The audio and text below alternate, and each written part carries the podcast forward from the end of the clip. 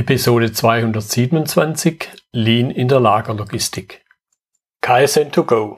Herzlich willkommen zu dem Podcast für Lean-Interessierte, die in ihren Organisationen die kontinuierliche Verbesserung der Geschäftsprozesse und Abläufe anstreben, um Nutzen zu steigern, Ressourcenverbrauch zu reduzieren und damit Freiräume für echte Wertschöpfung zu schaffen, für mehr Erfolg durch Kunden- und Mitarbeiterzufriedenheit, höhere Produktivität durch mehr Effektivität und Effizienz an den Maschinen, im Außendienst, in den Büros bis zur Chefetage.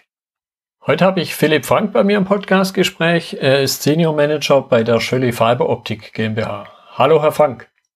Ja, hallo, Herr Müller. Vielen Dank für die Einladung. Ja, schön, dass Sie dabei sind heute. Ich habe schon einen halben Satz zu Ihnen gesagt, aber stellen Sie sich gern noch mal ein bisschen intensiver vor.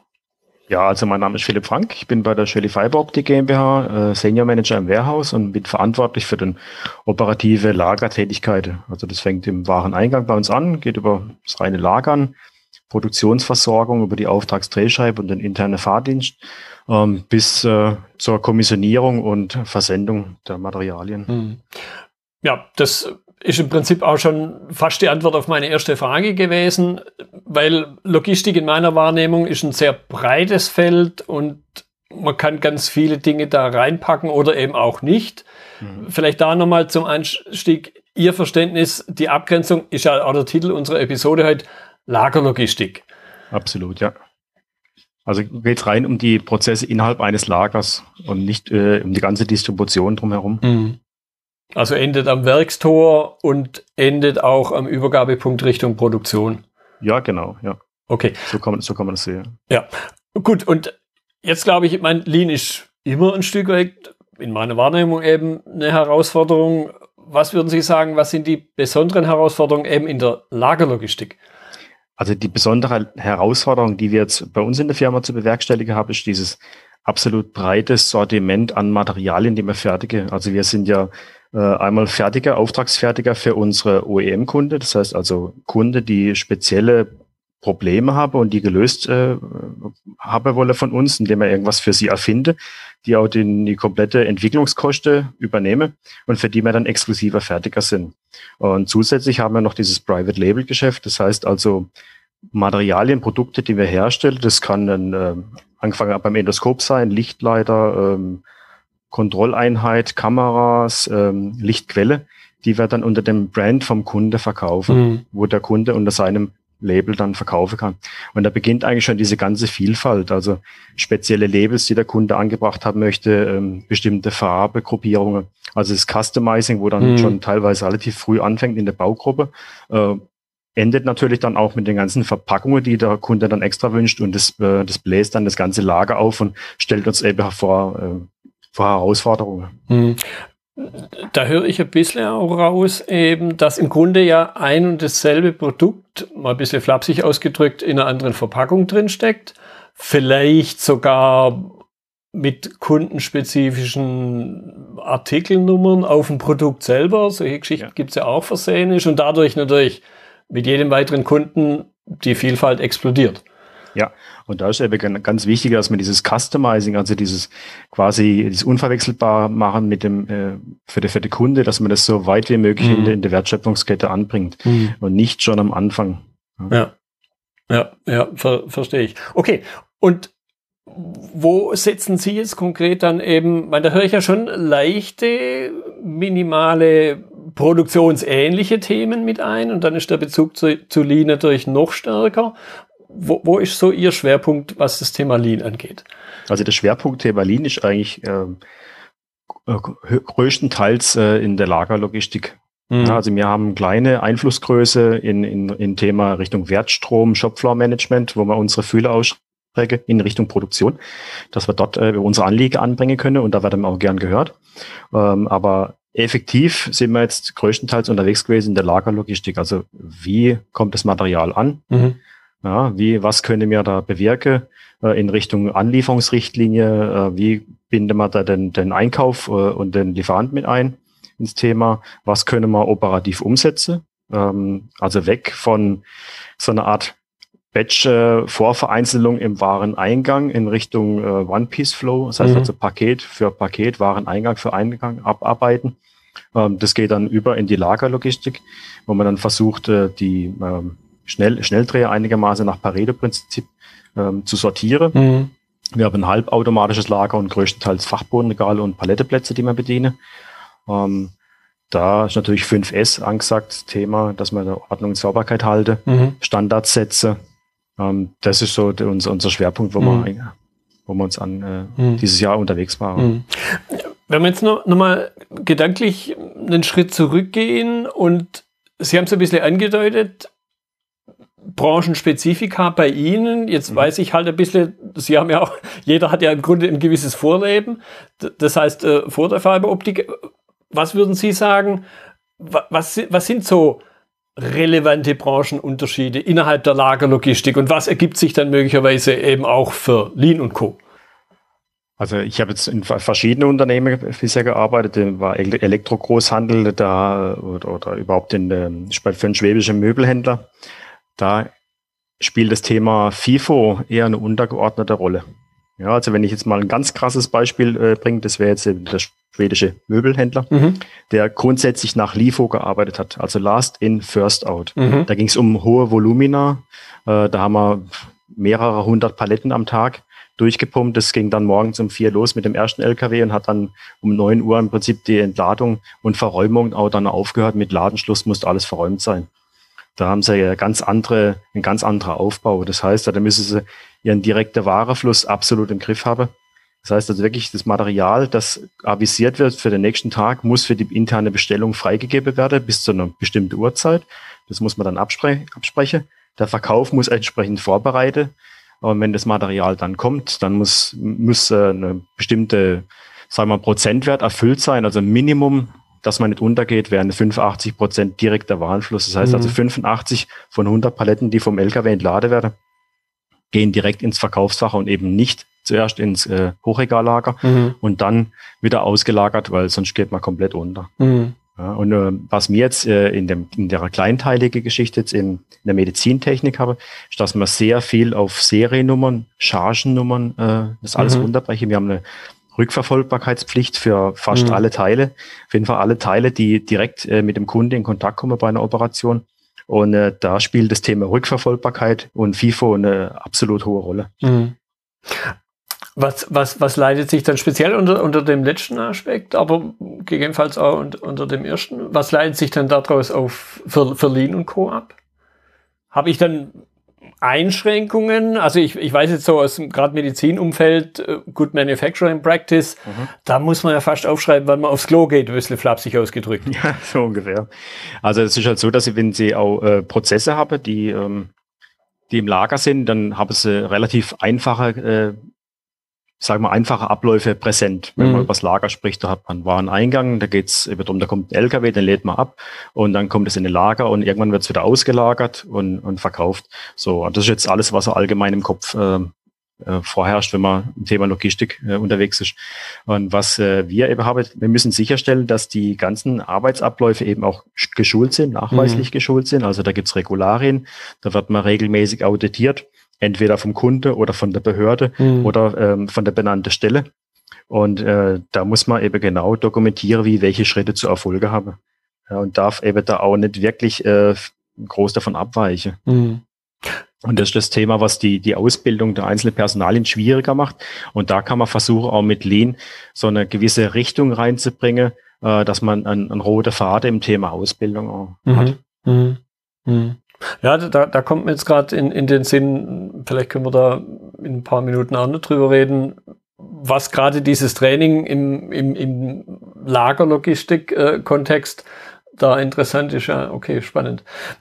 Jetzt ist ja in der Regel es so, dass Unternehmen nicht vom ersten Tag an Lean machen, sondern irgendwann beginnen Dinge.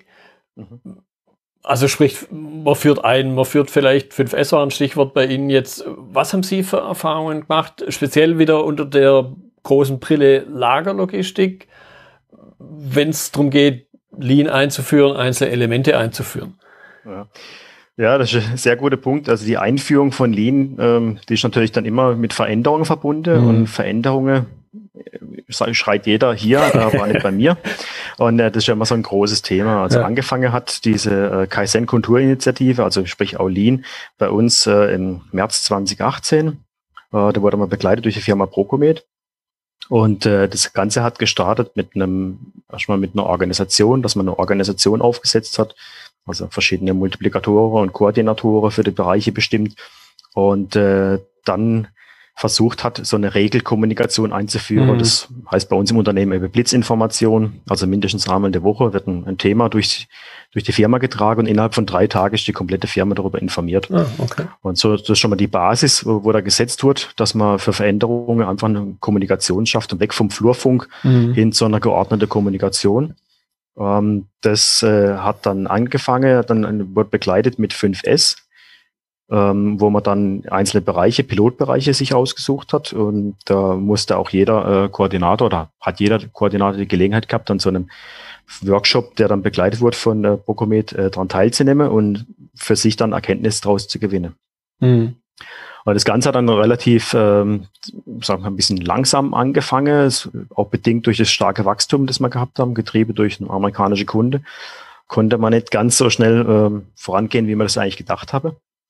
Und der erste Workshop, den wir dann äh, gemacht haben, der fand dann fast ein Jahr später statt, also in meiner Gruppe, ähm, wo man dann quasi äh, durch drei Workshops an einem Samstag jeweils äh, gewisses Niveau erreicht hat. Das war bei uns über diese 37 Prozent. Ja. Mhm. Und äh, Unternehmensziel war 40 für das Jahr 2019. Das haben wir erreicht, ähm, aber das war, waren wir eigentlich recht unzufrieden. Also 37 Prozent war ja ganz nett, aber das war jetzt nicht, was man nach vorne bringen wollte. Und die Unternehmensleitung hat dann fürs nächste Jahr auch ähm, dann ein größeres Ziel, eben diese 60 Prozent ausgerufen. Und dann haben wir gesagt, äh, da müssen wir ein bisschen mehr tun. Ja, ein bisschen mehr in Lean reingehen, nicht nur 5S, nicht nur Regelkommunikation. Mhm. Und äh, da sind wir eben über die, über die Kata gestolpert mhm. und habe eben begleitet mit der Kata angefangen, die Verbesserungskarte einzuführen in die Bereiche. Äh, habe im ersten Quartal in diesem Jahr eben sechs äh, Kadertrainer ausgebildet über einen Online-Kurs. Und äh, da war das Thema, die Tagfertigkeit in den Griff zu bekommen, in die, in die einzelne äh, Untergliederung, in Detailbereiche vom Warehouse. Das haben wir sehr gut gemacht. Ähm, begleitet wurde das Ganze auch noch von einem Materialfluss-Workshop, den wir einmalig äh, haben stattfinden lassen mit entsprechender Maßnahme. Das hat auch sehr gut gepasst, weil die auch mit den äh, Corona-Maßnahmen quasi konform waren. Da waren mhm. wir ein bisschen unserer Zeit voraus und haben dann auch einen Mitarbeiter, Mike Dieringer, das ist ein angehender Manager bei uns im Bereich, ähm, dann komplett freigestellt für ein halbes mhm. Jahr, mhm. Äh, um einfach diese Lean-Themen zu transportieren und zu treiben. Mhm. Ja, ich, ich glaube, da, da steckt, also Interpretation, korrigieren Sie mich, da steckt dann eben auch die Erkenntnis dahinter, man kann bestimmte Dinge nicht so nebenher machen. Das fällt dann klassisch dem Tagesgeschäft zum Opfer. Absolut. Und es ist auch wichtig, ähm, im Vorfeld die Erwartungen auch etwas zu dämpfen. Man braucht einen konkreten Zeitplan, wie man sich vorstellt. Und dann aber hat man auch einen großen Aktivierungsaufwand. Mhm. Also die, die Mitarbeiter sind grundsätzlich, sage ich mal, in der Veränderung gegenüber, wie alter Mensch auch etwas, steht man ein bisschen skeptisch gegenüber. Ja. Und da braucht es eine gewisse, äh, sage ich mal, eine kritische Masse an Aktivierungsenergie, mhm. die man reinsteckt dass die Menschen einfach von sich aus zu der Überzeugung kommen, hey, da ist was dabei, da, da kann ich für mich einen persönlichen Vorteil draus ziehen. Mhm. Weil ähm, anschieben kann man es ja nicht. Ja, ja. Das geht nur von innen. Und da haben wir auch im Vorfeld, muss ich gerade noch ergänzen, ähm, tägliche Blitzinfo gemacht und zwar mit Themen, die wirklich nur uns als Lagerlogistiker mhm. interessieren. Also angefangen über 6R, die richtige Ware zur mhm. richtigen Zeit, äh, über Themen, was für Formblätter benutzen wir, wo kommen unsere ausgedehnte Behälter hin, unsere Transporteinlagen, wie, was haben wir im Thema Fahrdienst gemacht, wie sieht ein Wareneingang äh, aus in einer Ab Abteilung, ein Fahrdienst glatt gezogen, gibt es mhm. einen Fahrplan, äh, Unterlagen, Dokumentationen glatt gezogen, wir haben Standards gesetzt und entsprechend kommuniziert. Und das ist, glaube ich, dann sehr gut angekommen, wo, wo, wo dann auch die Bereitschaft da war und mit dem freigestellten Mitarbeiter dann jeder auch äh, mitgegangen ist und gesagt hat, hey, ich habe hier was, das können wir noch besser machen.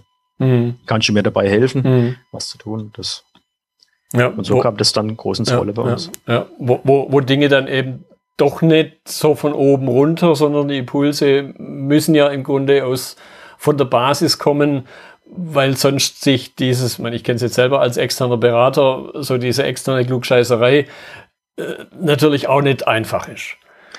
Ja, also ich glaube halt, äh, ja, wie Sie schon richtig sagen, es ist ganz wichtig, dass man am Anfang eine externe Begleitung hat, absolut. Wo einem auch diese, diese Metaebene mal aufzeigt und von außen einmal sagt, was man macht, macht man schon richtig gut und, und wo sind andere einfach besser und wo kann man was besser machen. Also da, ich glaube, ohne externe mhm. Beratung mhm. wird es schwierig. Mhm. Aber man muss halt dann es nach innen multiplizieren. Von, genau, und da muss man aber nicht diese Elfenbeinturm-Spezialisten ja. aufbauen, ja. sondern wirklich die Basis mitnehmen und dann hat man auch einen langfristigen äh, mhm. Erfolg, weil ich sag mal, wenn man wenn du schnell vorankommen willst, geh alleine. Aber ja. wenn du weit kommen willst, dann geh zusammen. Und das ist das, was wir versuchen, im Warehouse eben nach vorne zu bringen. Genau. Ja, und es bringt eben nichts, was ich damit ausdrücken wollte, den externen Berater durch einen internen, der dann dort wieder in seinem Elfenbeinturm sitzt, zu ersetzen. Nee, und äh, da, da sehe ich jetzt auch die Schwierigkeit drin. Und für, für uns, äh, ich bin da einfach so drüber gestolpert über die Kata äh, vom Thilo Schwarz, habe das Buch mhm. gelesen, habe dann gesagt, Mensch, da, da gibt's einen Online-Kurs, habe das gemacht äh, und äh, habe gesagt, okay, das ist der Weg, den, den wir gehen wollen äh, mit der Toyota Kata. Und äh, unser Chef, der Herr Winterhoff, der ist dann auch mitgegangen. Und äh, dann konnte man das auch breit aufziehen mit, mit den Verbesserer. Und so haben wir Themen einfach transportiert. Das war in den ersten drei Monaten die Tagfertigkeit. Dann kam eben Corona und gesagt, müssen wir einen Schwerpunkt weniger auf Effizienz legen, Effektivität, sondern einfach zu schauen, was können wir jetzt unternehmen, dass wenn das Ganze vorbei ist, dass wir dann richtig steil aus der Sonne mhm. kommen. Ja. ja. Und, und, und da ist halt ein Thema Prozesse, ganz klar, und 5S ähm, und Weiterbildung, dass wir da einfach gut aufgestellt mhm. sind. Mhm. Ja, ja. Jetzt ist ja typischerweise in meinem Weltbild, korrigieren Sie mich da auch gerne wieder, die Logistik eine Form von interner Dienstleister. Mhm. Und, und Sie haben es vorhin angedeutet, äh, Sie haben nach außen natürlich die Kunden und Sie haben nach innen rein in der Produktion natürlich Kunden, Lieferanten, was also physische Dinge angeht. Was würden Sie sagen, wie hat sich durch Lean da die Zusammenarbeit verändert mit anderen Bereichen, speziell natürlich mit der Produktion, Sie nannten auch Einkauf. Ja, also wichtig ist, dass man versucht, nicht irgendwie lokal zu suboptimieren, einzelne Prozesse mhm. für sich zu betrachten, sondern wirklich immer ans große Ganze denke. Das kann auch bedeuten, dass man am, am Anfang vielleicht ein bisschen mehr Arbeit übernehmen muss. Mhm. Aber äh, wenn man die große Brille sieht, was bedeutet das für das gesamte Unternehmen, äh, dass man dann einfach auch mitgeht und nicht einfach nur strikt auf seine Kennzahlen achtet, weil äh, die Kennzahlen bringen einem nichts. Schlussendlich ist wichtig, der Auftrag kommt rein ins mhm. Unternehmen und der muss so schnell wie möglich aus dem Unternehmen rauskommen und dann haben alle was davon. Ja. Und das ist das, wo man mit Lean, glaube ich, auch sehr weit kommt, dieses ganze Dienstleistungsgedanke. Mhm. Äh, was ist mein interner Kunde? Wie kann ich äh, meine Qualität an den nächsten besser, äh, besser darstellen? Was für Informationen brauche ich von meinem ja. internen Kunde, damit ich sauberer arbeiten kann? Und dass man dann Austausch beginnt. Ja, ja, ja. ja die, die, dieser und, und, und da werden, glaube ich, dann eben die, die Übergänge, ich will nicht sagen, sie verschwimmen, aber sie verschieben sich. Sie haben es ja auch angedeutet, eine gewisse Form von Konfektionierung, habe ich rausgehört, findet statt. Und da erlebe ich es jetzt an anderer Stelle. Ist auch immer wieder eine Diskussion, ja, ist das jetzt Produktion, weil ich ja was verändere am Produkt, auch wenn es vielleicht nur in Anführungszeichen eine Artikelnummer ist, die kundenspezifisch draufsteht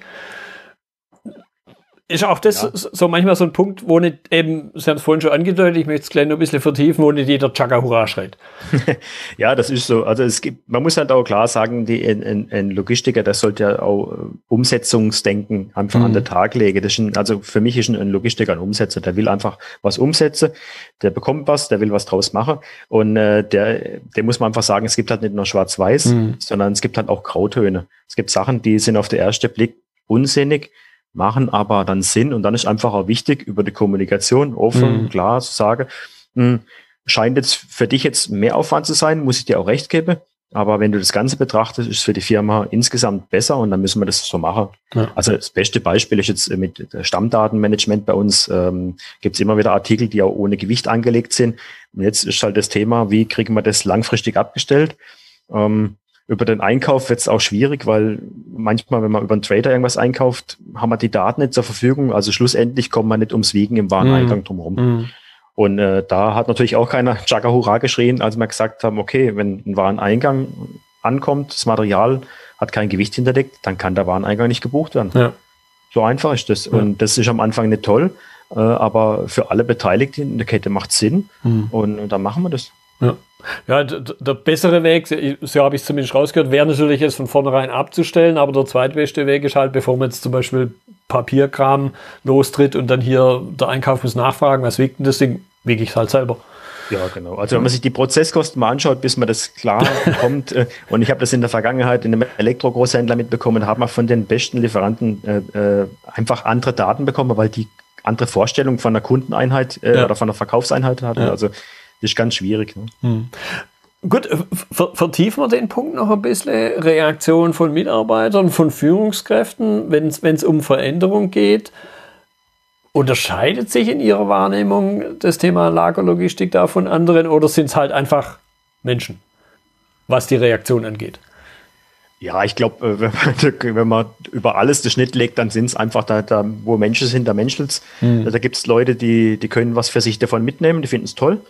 Und dann gibt es Leute, die, ja, die sehen das halt als, äh, als wenn man zu viel Zeit hätte, um da was zu investieren und hm. können für sich da keinen Nutzen rausnehmen. Aber das ich glaube, das wird einem immer begegnen. Wichtig ist einfach nur, dass man das große Ziel im Auge hat, dass man weiß, wo man hin möchte mhm. und äh, sich dann von solchen Kommentaren auch nicht ableiten lässt, sondern einfach äh, da weitermacht. Ja, und, und, da habe ich jetzt bei Ihnen auch konkret rausgehört, zwei, glaube ich, eben sehr vorteilhafte Aspekte. Einmal, dass Ihr Geschäftsführer sehr intensiv dabei war und, und das zweite eben dann das praktische Tun, zum Beispiel mittels Toyota Kata, wo ja solche Elemente auch mit drin stecken. Genau. Ja. Also wichtig, dieses, dieses agile Mindset, ähm, dass wenn ich einfach auf Veränderungen auch reagieren muss und auch relativ schnell an die Wissensgrenze komme ähm, und dann nicht einfach mit, mit vorgefertigten Lösungen äh, losgehe in einen Bereich reinkomme, wo ich gar nicht weiß, was mich erwartet. Mhm. Also das ist einfach nur gefährlich und das kann auch nicht gut ausgehen. Da muss man einfach experimentieren und dieses experimentelle Vorankommen, ähm, ja, das ist, glaube ich, auch der Weg, den es gehen muss. Ja, wir haben jetzt auch in, in der Produktion eine große Neuordnung, die uns bevorsteht. Und da haben wir auch einen, einen richtig tollen Kollegen jetzt mittlerweile, den Herrn Makain, äh, der den ganzen Wertstrom, den äh, Ist-Wertstrom einfach mal aufnimmt, die Planungen fürs äh, das nächste Jahr dann begleitet und dann einfach ein, ein, ein Wertstromdesign zusammen mit uns in der Logistik äh, da ansetzt. Und der hat auch viele andere tolle Ideen und sagt, Mensch, warum machen wir das jetzt noch so und warum kann man es nicht anders machen? Lass uns das mal anschauen und einfach mal probieren. Mhm. Ja, das ja. ist, glaube ich, das ist es einfach mal probieren, wo einen weiterbringt. Ja, und, und, und, und da eben gepaart damit, wenn dann halt mal was schief geht, und das finde ich auch so spannend an der Toyota Kata und, und, und das, was eben der Mike Rother da mit reingebracht hat, ich habe es zumindest mal in einem Vortrag von ihm äh, gehört, lernen und da explizit muss unbequem sein. Wenn es total nebenher geht und easy so aus dem Handgelenk geschüttelt, dann ist die Gefahr groß, dass ich eigentlich nichts lerne. Ja, absolut.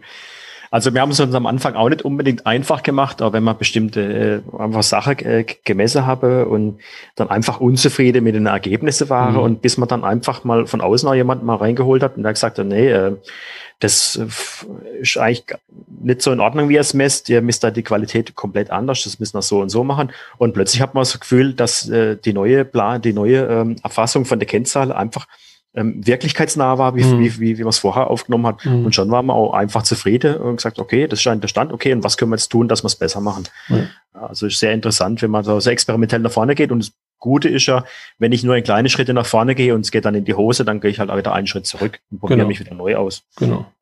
Ja, und, und äh, da, da finde ich eben auch diesen, diesen Bezug jetzt bei Ihnen speziell in, in Medizintechnik, äh, da habe ich natürlich immer so ein bisschen auch den Wissenschaftler, der an seinem Labortisch steht vor dem geistigen Auge, wenn der ein Experiment fährt und er weiß schon vorher, was passiert, dann macht er ja im Grunde was falsch, weil dann schafft er ja kein neues Wissen.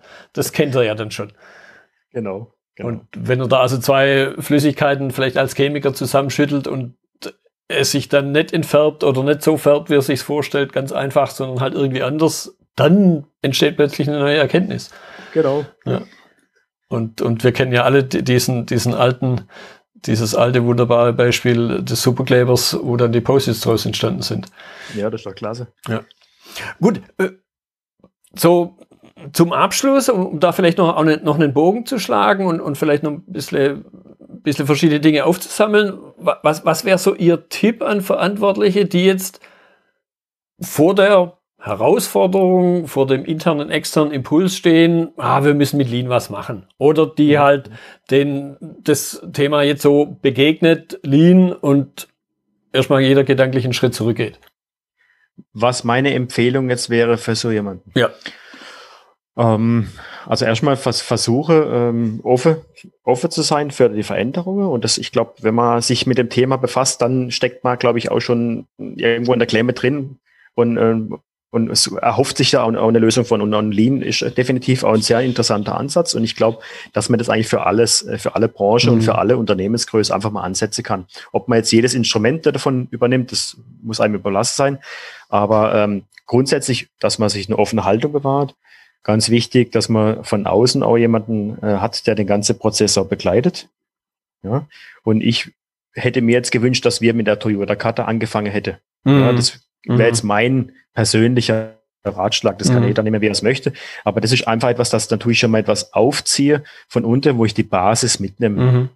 Weil diese ganze 5S-Aktionen, die, äh, je nachdem, wer da schon mal mit 5S in Kontakt war, der kennt es eben halt ja. als Diktat. Ja. Ähm, und da nimmt man mir was weg, äh, da wird mich bevormundet, da wird gesagt, wo ich meinen äh, Kugelschreiber auf dem, Blei, auf, auf dem Tisch zu organisieren habe. Und so Lächerlichkeiten werden dann quasi so nach oben mhm. gezogen. Und äh, das ist ja mitnichten so. Ähm, aber wenn man das in einem, in einem, in einem Toyota Cutter mit reinnimmt, dann hat man die Leute abgeholt, an ihrem Platz, wo sie mhm. sind, mit ihrer Arbeit. Und ich glaube, dann gelingt diese Motivation schon eher, weil sie sehen, was, was kann ich für mich mitnehmen, was bleibt für mich dabei mhm. hängen. Mhm. Ja, also besser wird die Arbeit nicht, wenn der Bleistift jetzt links statt rechts liegt. Ja. Ähm, Vor allem, wenn ich Linkshänder bin. ja, genau. Und äh, dass man, wenn man mit der Karte anfängt, dann holt man die Leute schon mal ab und ja. dann kommt man mit den anderen Themen ein bisschen leichter bisschen leichter ran. Dann könnte eine Erkenntnis sein, lass uns doch mal 5S machen, dass wir uns besser organisieren. Dann mhm. sinkt vielleicht unsere Rüstzeit. Ähm, was können wir da tun? Und dann hat man, glaube ich, schon eher den Fuß in die Tür bei Mitarbeitern. Und halt auch wichtig ist, dass man permanent mit Informationen äh, die Kollegen auch begleitet mhm. und Erfolge feiern. Ja. Wenn es was feiern gibt, dann Erfolge feiern, sagen, hier kommt ein schönes Plakat hin, da holen wir jetzt mal die Leute ab, da kommt der Vorgesetzte vorbei, schaut sich das an und gratuliert. Ähm, das sind so Kleinigkeiten, aber das, das merken sich die Leute dann. Und das ist eigentlich, glaube ich, ganz wichtig. Ja, ja und, und, und da habe ich jetzt äh, in LinkedIn bei Ihnen gesehen, da haben Sie ja wunderbare, wunderbare Beispiele, Stichwort Plakat, äh, wie, wie man solche Dinge auch machen kann. Auf eine, für mich, wo ich es das erste Mal gesehen habe, ganz neue Art und Weise, aber ich finde es sehr, sehr, sehr ansprechend. Ja, danke, es freut ja. mich. Da muss ich aber ehrlich sagen, dass mein Sohn, äh, der Jakob, der tut dann die Bilder entsprechend bearbeiten mit mir dann zu Hause und, äh, und bringen das dann ins Netz rein. Finde ich auch wunderbar, was man heutzutage mit den, äh, mit dem ganzen Smartphones und ja. äh, alles machen kann. Also richtig klasse. Ja, und, und äh, dann weil so spontan kommt mir, in den, kommt mir der Gedanke, dann wissen die Kinder auch ein Stück weit viel eher, was macht der Vater eigentlich jeden Tag, wenn er weg ist ja, das, das kommt auch. Und ich sage mal, ich bin auch ein kleiner Follower von der Verena Pauster, was man da eigentlich machen kann mit den Kindern. Wir hatten auch ziemlich viel zu tun jetzt mit Corona, im Homeoffice, was, mhm. was kann man dann noch machen mit den Kindern? Und wenn man sie da mitnimmt und die dann Einblick kriegen, was machen eigentlich die Eltern ja. und, und, was, was kann ich mit meinem Wissen reinbringen, äh, ich finde ich ganz toll. Ja. Das hat Spaß gemacht und das begleitet uns ja. auch. Das, das werde ich auf jeden Fall werde ich Sie noch fragen, dass wir da ein paar Links reinmachen und dass vielleicht der eine oder andere Zuhörer, der jetzt halt nur zuhören kann, dann auch da auf der visuellen Ebene sich noch was anscha anschauen kann. Ja, gerne. Herr Frank, ich danke Ihnen. Da waren spannende Elemente dabei, die, ja, die, es ist immer wieder was Neues im Grunde und auch hier in, in, in den kleinen äh, Aspekten im Gespräch. Deshalb nochmal vielen Dank. Ja, ich habe zu danke. Das war die heutige Episode im Gespräch mit Philipp Frank zum Thema Lean in der Lagerlogistik. Notizen und Links zur Episode finden Sie auf meiner Website unter dem Stichwort 227. Wenn Ihnen die Folge gefallen hat, freue ich mich über Ihre Bewertung bei iTunes. Sie geben damit auch anderen Lean-Interessierten die Chance, den Podcast zu entdecken. Ich bin Götz Müller und das war KSN2Go. Vielen Dank fürs Zuhören und Ihr Interesse. Ich wünsche Ihnen eine gute Zeit bis zur nächsten Episode. Und denken Sie immer daran, bei allem, was Sie tun oder lassen, das Leben ist viel zu kurz, um es mit Verschwendung zu verbringen.